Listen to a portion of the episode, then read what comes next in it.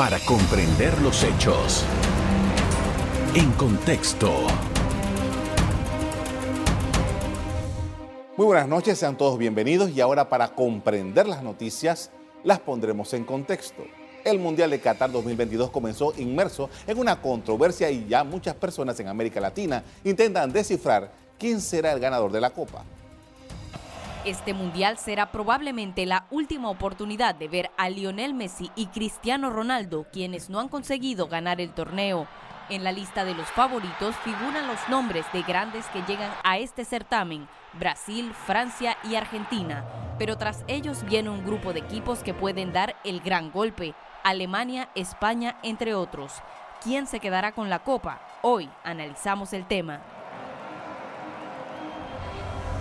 Así es, vamos a hablar de la Copa del Mundo. Me acompaña Miguel Remón, que es comentarista y narrador de fútbol. Buenas noches. Buenas noches, gracias por la invitación, por estar aquí en contexto para comprender las noticias en esta ocasión en la rama del fútbol. Así es, así es, porque definitivamente que, eh, bueno, dice que la FIFA tiene más países eh, afiliados que la propia Naciones Unidas. Correcto, sí, más de 214 países. Bien, hablemos de este Qatar 2022, eh, que ha sido, como dice la nota, un, mundial eh, un poco polémico por diferentes elementos, esto lo vamos a tratar más adelante, pero hablemos de lo que ha pasado hasta ahora. Estamos cerrando ya la primera fase de este mundial. ¿Qué es lo que, eh, en tu entendimiento, es lo, lo más relevante que ha ocurrido hasta el momento? Yo creo que lo más importante es, por ejemplo, que la selección de Qatar, una selección que eh, uno analizaba, que algo más podría traer, fue la primera eliminada. Esto no ocurría desde el 2010 y solamente un equipo anfitrión no clasificaba a la siguiente ronda. Es algo atípico porque normalmente la sede, el dueño de casa,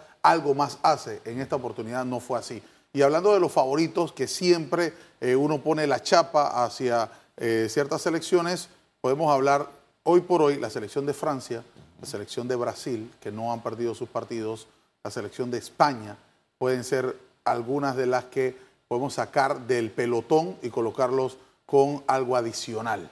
Eh, hablemos de eso, porque justamente parte de lo que se ha estado conversando es la capacidad que han demostrado estos equipos, estos los favoritos, en la cancha. Realmente eh, su juego no ha tenido mayores contratiempos y no ha tenido mayores cuestionamientos. Sí, por lo menos estos equipos que te mencioné sí. Pero si hablamos de Argentina, al perder su primer partido ante Arabia Saudita, eso sí sorprendió a los entendidos porque daban por hecho, por descontado, de que ese partido Messi y compañía tenían que ganarlo. Eran tres puntos en la bolsa.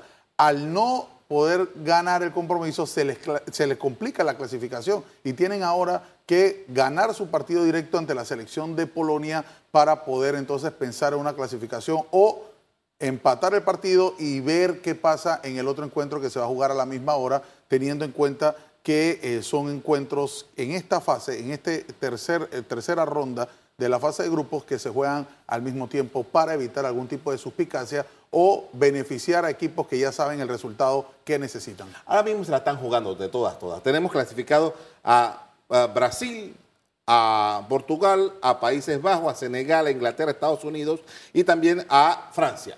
Están varios de los favoritos que había mencionado. Eh, de aquí al cuanto al jueves, viernes, ya sabemos, veremos todos los clasificados a la siguiente El viernes ya sabemos todos los clasificados. El viernes ya sabemos quién clasifica y el día sábado arrancan de una vez los octavos de final. Es más, ya los octavos de final están definidos. El día sábado, por ejemplo, eh, uno de los partidos que, se, se, tiene que dar es el de Países Bajos que se enfrenta a Estados Unidos. Otro de los partidos que se tiene que dar es donde la selección de Inglaterra se mide a Senegal. O sea, ya sábado y domingo ya más o menos se abre un poco el panorama y sabemos cuáles son los encuentros que te van a dar el pase a los cuartos de final. Ahora, hablemos de los que ya están eliminados, porque nos ha dado mucha tristeza en esta parte del mundo, por lo menos que Ecuador no haya seguido después de haber mostrado tanta garra a este equipo, ¿no? Sí, me dolió, empezó ganando, empezó el partido inaugural, que es el que prácticamente ve la mayor parte del fanático día domingo, un solo juego, no tienes que estar dividiéndote en qué partido vas a ver y lastimosamente no pudo sacar el resultado positivo ante Senegal. Lo buscó,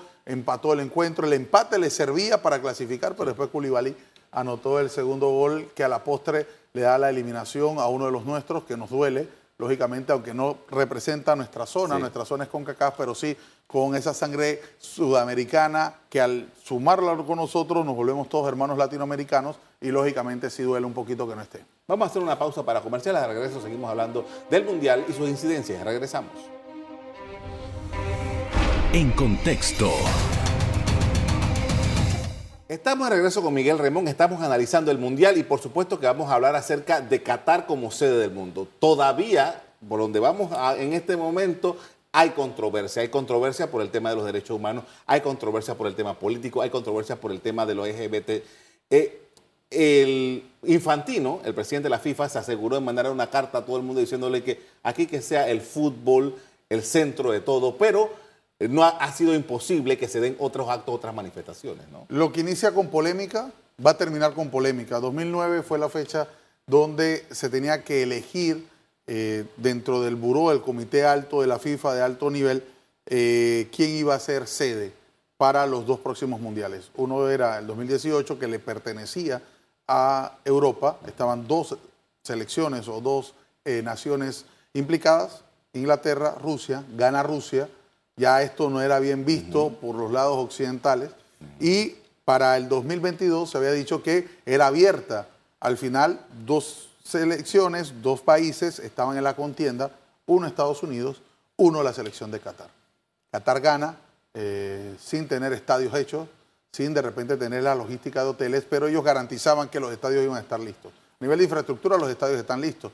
Lógicamente, sí ha habido una especie de controversia por los derechos de los trabajadores. Muchos trabajadores vienen de Bangladesh, vienen de Nepal, eh, se hablan de registros de personas que perdieron la vida para construir los estadios, eh, pero es mucho rumor también. Yo lo que sí te puedo decir es un tema de que había una competencia entre Qatar, Medio Oriente y Estados Unidos para hacerse el Mundial 2002. Al no hacerse el Mundial en el, el 2002 en Estados Unidos, inmediatamente comienza todo este engranaje de situaciones polémicas, corruptas y donde al final hay presidentes alejados de, como jerarcas de, esta institución y personas detenidas. O sea, todo lo que sucedió en el 2009, al no ser Estados Unidos eh, sede, eh, comienza entonces Estados Unidos también a través del FBI a entender un poco el fútbol, a entender lo que es el extrafútbol y cómo llevaba la FIFA las riendas del fútbol mundial. Es por eso que se dan las detenciones. Eh, recuerdas que eso sucedió en Zurich, donde iba a haber un congreso y, más de 20 implicados estuvieron Una detenidos. internacional. Sí, internacional, internacional. Pero eh, yo creo que esto era para evitar tanto flagelo de corrupción que se hablaba en ese momento del fútbol. Ahora, a esta altura en que nos encontramos, ¿se pudo conciliar las reglas de Qatar con las reglas del Mundial, con las reglas de la FIFA? Es difícil, es difícil. Solamente el día de ayer un fanático italiano eh, que pelea por los derechos de la comunidad LGTBI, que pelea por los derechos de la mujer y pelea también por eh, los derechos humanos, entró a un terreno de juego. Salió eh, con la bandera, ya lo liberaron, el italiano pidió Ferri ya salió, pero sí al final vemos que es una situación que tal vez eh, no estaban preparados los de Medio Oriente. Los árabes tienen una forma de llevar su vida, es su casa, y yo creo que también nosotros en Occidente tenemos que respetar eso. Eh, son los anfitriones, tienen su estilo de vida y algunas cosas como por ejemplo el anuncio 24 horas antes de que se dé el pitazo inicial de que no se puede tomar bebidas alcohólicas en ciertos lugares creo que no solamente por el tema del fanático, sino también uno de los sponsors más fuertes, eh, que está metiendo más de 75 millones de dólares, decir que ya no pueden consumir ese producto, entonces ha traído repercusiones y el señor Infantino ha tenido que negociar mucho, ser un gran negociador para quedar bien con el comité anfitrión, que son los de Medio Oriente, para quedar bien con las personas que están pagando su boleto para ir al estadio y que se viva en una especie de armonía. No es fácil, lo está tratando de lograr. Ahora, hablemos de, la historia de la FIFA ha estado llena de controversias porque cuando estábamos en plena Guerra Fría hubo tensiones entre todos los participantes, en algunos momentos unos más que otros. Pero ahora podemos decir que estas tensiones, estas repercusiones políticas están ya dentro de la FIFA. ¿Puede darse de que de ahora en adelante tengamos más incidentes de este tipo? Yo creo que no, porque se limpió la casa. Después de lo que sucedió Con Blatter. eh, con Blatter, Blatter tiene que dar un paso al costado, no, no queda detenido, pero sí lo obligan prácticamente a, a- a estar afuera. Michel Platini, que muchos decían era el ungido, el que tenía que ser el próximo presidente, también envuelto en escándalos, tiene que salir. Entonces queda Infantino, que al final Infantino era el que presentaba eh, los torneos, torneo de la UEFA Champions League, torneo de la Europa League se vio una figura fresca, una figura potable que tal vez necesitaba la misma organización de la FIFA para que de esta manera los patrocinadores y el público tuviera credibilidad. Pero las tensiones bajaron cuando ya se anuncia que el 2026 el Mundial lo va a realizar Estados Unidos, Canadá y México. Yo creo que ahí ya baja el, el tono porque inclusive era Bill Clinton, Bill Clinton, Carlos, la persona que estaba llevando la bandera del comité organizador de Estados Unidos. Estamos hablando de un expresidente, un hombre con la experiencia de, de- de manejar relaciones internacionales, de manejar tensiones y el rostro de Bill Clinton lo dice todo cuando no queda Estados Unidos, Claro. que a nosotros nos sorprendió porque Estados Unidos tiene la infraestructura, los hoteles, los estadios y, no, y, y está- eh, lo tienes allí, una potencia mundial, pero bueno, Decía un amigo mío que el Estados Unidos es el único país que tú puedes llamar hoy y decirle que quiere un mundial mañana y lo puede hacer. Sí, y tiene toda la logística. Claro. Y te la arma. Entonces, si tienen todo, y el señor Bill Clinton, Mm. o sea, una persona que no es de fútbol, una persona que fue presidente de, de una de las naciones más poderosas del mundo, y al final el Congreso de la FIFA no vota por ellos, Claro. ¿qué diría tu amigo que llama y dice, pero ¿por qué quieren a alguien que nada más tiene un estadio y tiene que construir seis más? Ahora, eh, este mundial que vendrá en el 2026, 26, correcto. este, este mundial tiene unas particulares especiales. Hay la participación de los equipos aumenta. 48, 48 equipos. Ahora son eh, 32. 32. Antes estamos hablando 24, ahora 32. Muchísimos más. Y nu- nuestras posibilidades aumentan también para poder entrar. Por ahí. supuesto, porque ahora los tres de CONCACAF, que son los más difíciles, ya van a estar clasificados. Nuestra lucha será contra Costa Rica, El Salvador, Honduras, las islas. Mm. Esa es nuestra lucha. Ya los tres de arriba, los tres del norte, ya Están clasificados. Exactamente. Con esto vamos a hacer una pausa para comercial. De regreso seguimos hablando sobre este mundial de Qatar. Ya regresamos. En contexto. Estamos hablando con Miguel Remón y estamos haciendo un análisis de lo que está pasando con la Copa del Mundo de la FIFA en este año. Ya ha, ha habido varios récords que se han roto. Eh, mucha gente estaba celebrando que Cristiano Ronaldo había hecho su, su quinto gol o su, o su gol en su quinto mundial, algo así. Correcto. Explícame un poco de lo que se ha venido logrando en cuanto a récords a destacados de este mundial. Anotar en cinco mundiales distintos no es nada fácil, creo que es una tarea sumamente compleja, porque primero tu equipo tiene que clasificar y luego de clasificar solamente tienes tres partidos para anotar. Creo que es un récord muy, muy importante. Eh, recuerdo yo, eh, para, para los 90, eh, se hablaba mucho de los cinco mundiales, o sea, ya era un mérito estar en cinco mundiales, lo hizo la Tota Carvajal de México, fue el primero en hacerlo. Después, bueno, vino Lothar Mateus y de allí otros jugadores que a la postre han estado en cinco mundiales. Y ahora, anotar en cinco mundiales para nada es fácil. Creo que es muy importante esto. Eh, Olivier Giroud, por ejemplo, de Francia, anotó su gol 51, es el máximo anotador en la historia de Francia por encima de jugadores como Terry Henry, Nicolás Anelka. Creo que también es un récord importante para, para mencionar. El gol más rápido de este mundial fue el, el gol anotado por, por Canadá, Alfred Davis, uno que representa el área de nosotros, que es CONCACAF. Eh, creo que El anotador más joven, ¿no? Sí, El, el- el- el ano- el gol más rápido de este mundial, un minuto 18 segundos más o menos. Aunque el récord lo tienes acá en Sucur, solamente 11 segundos un gol. Y Messi, entiendo que fue el primer argentino con gol en cuatro mundiales. Por el momento sí, por el momento sí. ¿Qué ocurre? Eh, recuerda que Maradona, el Mundial del 94, eh, anota pero no va al, al del 98. En el 82 sale eh, por expulsiones, no fue su mejor Mundial. La cúspide de Maradona, 86, que fue campeón, 90, que estuvo En Italia. en, en Italia como segundo lugar. Entonces siempre esa que, queda la, la- la relación y la comparación de uno con el otro. Pese a que Messi tal vez en el 2006 no jugó el partido más importante debido a una decisión técnica que fue contra Alemania, perdieron por penales, Peckerman no lo colocó. Pero bueno, son, son cuestiones que uno siempre va a querer comparar. Mencionaste a Messi, lógicamente tienes que mencionar a Cristiano Ronaldo, es el yin yang Claro. de este deporte contemporáneo. Ahora, eh, ¿cuántos eh, partidos has narrado hasta el momento? ¿Cuántos ¿En partidos? ¿En cuántos has estado? Más de 17. Ah, Ok. Sobre la base de eso, ¿cuál ha sido el partido que más impacto te ha dado, que tú lo viste y que tú estabas como decir, wow, qué juegazo? Para mí, el de ayer, Corea contra la selección de, Ghana. Para mí ha sido el mejor partido del Mundial, para mí. Porque una cosa es lo que vimos con la presentación de Brasil en su primer juego contra Serbia. Pero para mí, el mejor partido del Mundial ha sido el de Corea y Ghana por la intensidad. Se dieron más de 10 minutos y todavía Corea estaba tratando de buscar el gol. Parecía que Ghana lo podía liquidar fácilmente. Estaba ganando 2 a 0. Regresa Corea, lo empata. Gana en el peor momento, anota el tercer gol. Fue un partidazo, yo recomiendo que lo, puedan ver. Lo que pasa es que no es tan mediático, Carlos. Claro. Acá nos vamos siempre con el más mediático. De repente puede ser la derrota de Argentina, pero duele ese partido. Eh, podemos, podemos inclusive hablar del partido de Camerún contra la selección de Serbia. El partido terminó 3 por 3. Un buen partido también. Un buen partido.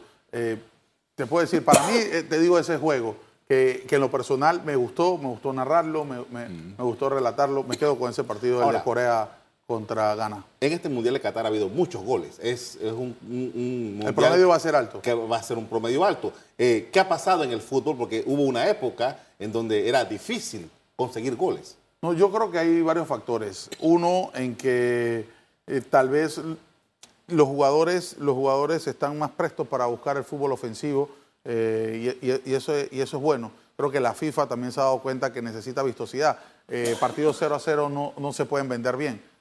tú necesitas el gol. Es como en el béisbol necesitas el honrón, necesitas la canasta en el baloncesto y necesitas el, touchdown en la NFL. Entonces yo creo que la FIFA bajo ese concepto ha entendido que lo más importante es el gol. Ahora se habla mucho del tiempo efectivo, se están dando 10 minutos, se están dando 8 minutos y ahí están cayendo goles que un partido antes con 3 minutos de reposición se hubiese acabado. Entonces sí, sí se está buscando de repente eh, el tiempo efectivo y que haya más fútbol ofensivo. Eso es lo que estoy viendo en este mundial. Me gusta, la verdad me gusta eso. Lo que hemos visto también es que esto está asociado a una alta tecnología que se está empleando en la FIFA, está empleando alta tecnología para... Hay, bueno, hay tantas jugadas ahí polémicas que se han quedado en el pasado, pero que ahora son redimibles, se puede ver. La justicia es importante. La justicia es importante. Por más que yo soy fanático de un equipo y lo quiero dejar claro aquí en contexto, porque a veces no me da el chance en, otro tipo de programas o transmisiones, pero, pero la justicia es muy importante, Carlos.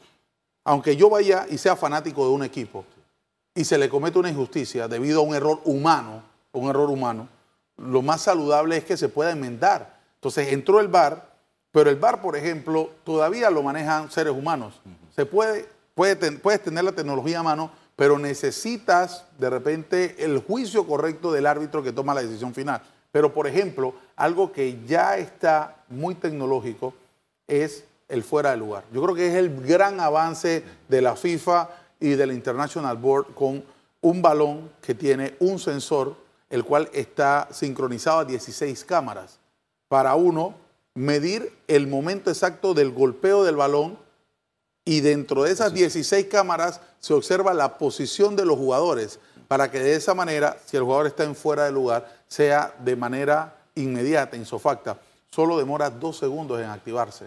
Más rápido que la NFL, más rápido que la NBA, más rápido que Major League Baseball.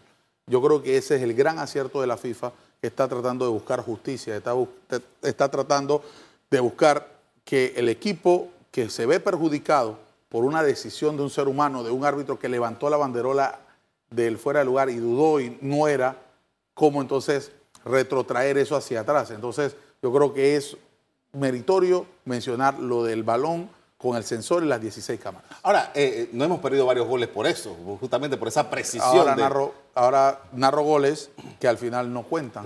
Pero no importa, porque la justicia, la justicia debe imperar. Si yo anoto en una posición lícita, una posición válida, pero tienen que revisarlo y al final me dan el gol, está bien. Pero si yo anoto sacando ventaja de mi posición inicial y aparecían los goles, creo que está mal. Pero llega un debate que es el el debate de, repente que hubiese pasado si esa tecnología está en Panamá en el 2017. Tal vez no hubiésemos ido al Mundial, dirán algunos, por la jugada de, Blas Pérez, el supuesto gol fantasma. Pero hubiesen retrotraído y se dan cuenta que había una falta antes y era un penal.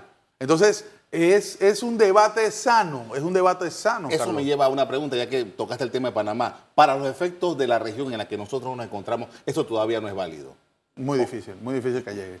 Para nuestras ligas centroamericanas, para los torneos, muy difícil, porque necesitas, yo, yo solamente te, te pongo, y tú eres un hombre que has trabajado en los medios de comunicación por muchos años, un partido, un partido, solamente un partido, son 64. Los 64 no- nosotros en RPC, Telemetro, transmitimos 40. Los otros van por COS, los otros 24.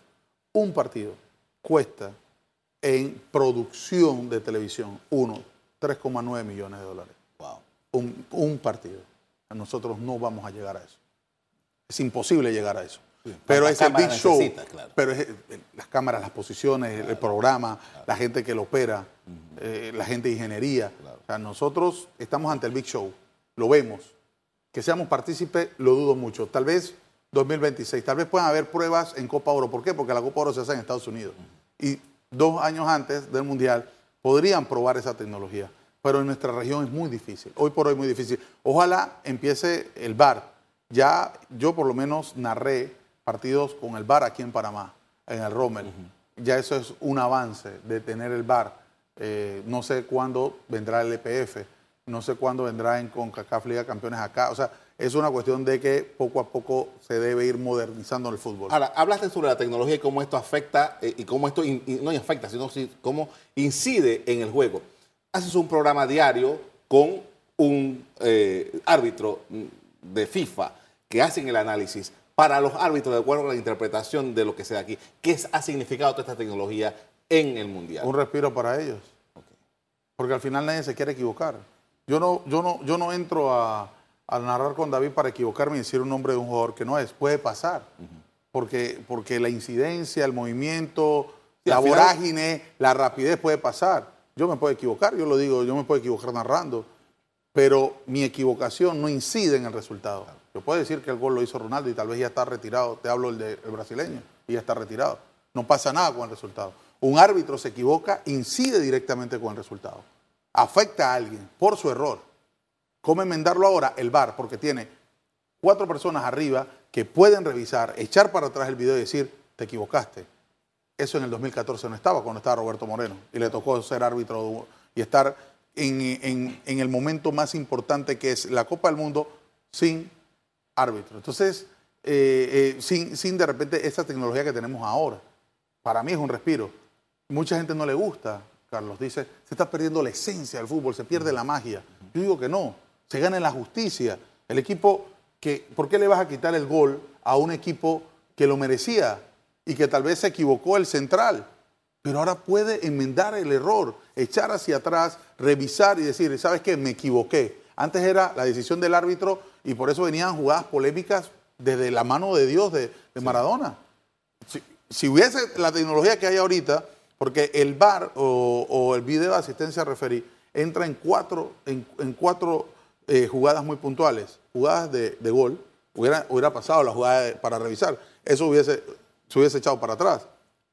Porque es justicia, la gente dice, ah, pero Maradona, el romanticismo del fútbol, Claro. ah, pero es Maradona, es Pelusa, pero esa jugada había que echarla para atrás. Las jugadas de penaltis, también jugadas de eh, tarjeta roja y jugadas donde de repente el árbitro se equivoca, te saca una tarjeta a ti y no era a ti, era otro compañero, entonces entra el bar allí. Yo creo que es importante, pero el romanticismo del fútbol nos dice, se, se está acabando la magia, no, está llegando la justicia. Para finalizar, porque hemos hablado de casi todos los aspectos del Mundial en este rápido paseo que hemos hecho, pero los jugadores, las estrellas del Mundial, la condición física, no sé, es mi impresión, estoy viendo a equipos con jugadores con una tremenda preparación física que están haciendo, ahora que juegan más tiempo incluso, lo veo en buenas condiciones. ¿Cuál es tu apreciación? El tiempo. Se está jugando en noviembre, diciembre. Noviembre y diciembre es cuando tú estás arrancando la temporada.